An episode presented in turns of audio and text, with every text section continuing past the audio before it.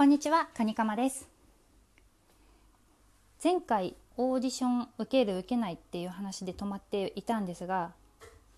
あの考えたんですよ。この先をどうぼかして話しても割と聞く人が聞いたらバレちゃうなって思ったんです。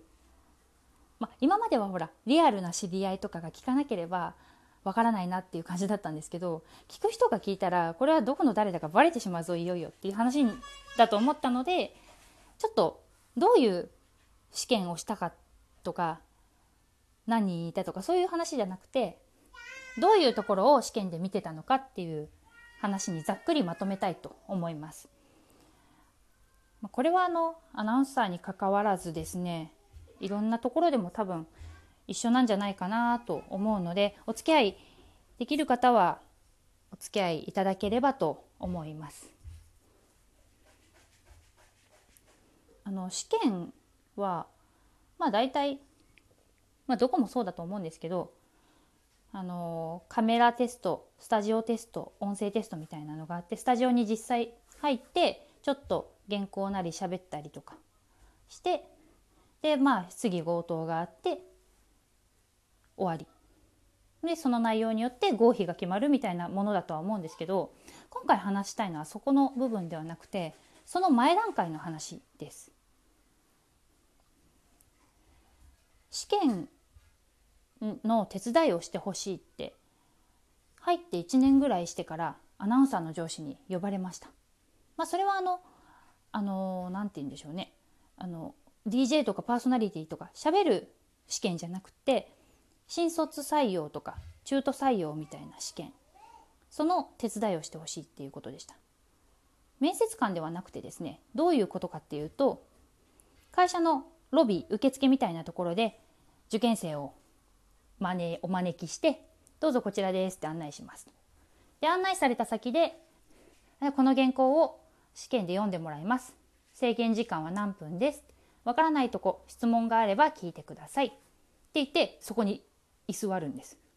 居座るって言い方もおかしいですね。で、その時間になったら、その受験生をスタジオまでお連れする。ここまでの、まあ、あの案内役みたいなところでしょうかね。そういった役をやってくれって言われたんです。で、私のが試験を受けた時もそういう人はいました。で、その手伝ってほしいって言われた上司に一つだけ言われたのが、カニカマ。受験生がカバンをどうするか見てくれ。って言うんですよ。カバン？カバンってあの就活カバンみたいな、まあ、リュックとか、まあ、リュックの人もいるのかな？リュックとかあの手提げバッグみたいなあの黒いカバン？って思ったんです。で具体的に何するんですか？何を見ればいいんですか？って聞いたらいやカバンをどうするのか？カバンにまつわる話？何でもいいからメモして後であの俺に教えてくれって言うんです。わかりましたって言って、まあ一人一人、まあ細かくメモを取ったりしたんですね。で、試験が全部終わった後に、そのメモを渡したんです、その上司に。で、そしたら、その上司の人、ああ、やっぱりなって言うんですよ。で私は何のこっちゃ分からなくてこれ見て何が分かるんですかって聞いたらこれでその人の人となりがなんとなくは分かるって言うんです。でどういうことかっていうと例えばですねうんと1人目1人目の男性だったんですけど、まあ、A さんとしましょう。A さんは、まあ、あの会議室に入ってカバンを会議室の説明が必要かな？あの会議室ってあの円卓みたいなところにあのちょっといい椅子がブワーッとそのテーブル丸円なんだでしょう丸テーブルを囲むようにずらっと。うんななんだろうな。ちょっといい会議室みたいな。そこの一つに座ってもらってで私は向かい側の椅子に座るみたいな感じですね。で私がはあの仕事をしてるふりをしてパソコンを叩いてくれって言われたんです。で受験生からの質問には答えるけれども自分から話しかけることはしなくていいって言われてたのでそういうふうにしてました。で A さんがカバンをどこに置いたかっていう話なんですけど A さんはもう何も言わずに普通に座ってカバンを自分の隣の椅子に置いたんですよ。で私はそのまま A さん矢印カバン自分の隣の椅子に置くでメモしました。で次 B さんの女性の人ですね女性は「すみませんカバンをどこに置いたらいいですか?」って聞いたんです私に。でじゃああの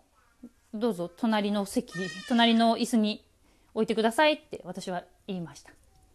でそれで隣の椅子に置いてました。この違いって分かりますかね？まあ 分か分かり分かりますかね？って聞かれてもまあざっくり簡単に言うとまあカバンを置くところは一緒なんですよ2人とも。ただそのカバンをどこに置くかどうかっていうのをきちんと私に聞いてき来たんですよね B さんは。A さんは何も言わずにまあ何も言わずにっていう方はあれです別にそんな横柄な態度は取ってないんですよ A さんは。ただあの当たり前のように自分が座ったところの隣にの椅子にカバンを置いたっていうだけなんですけど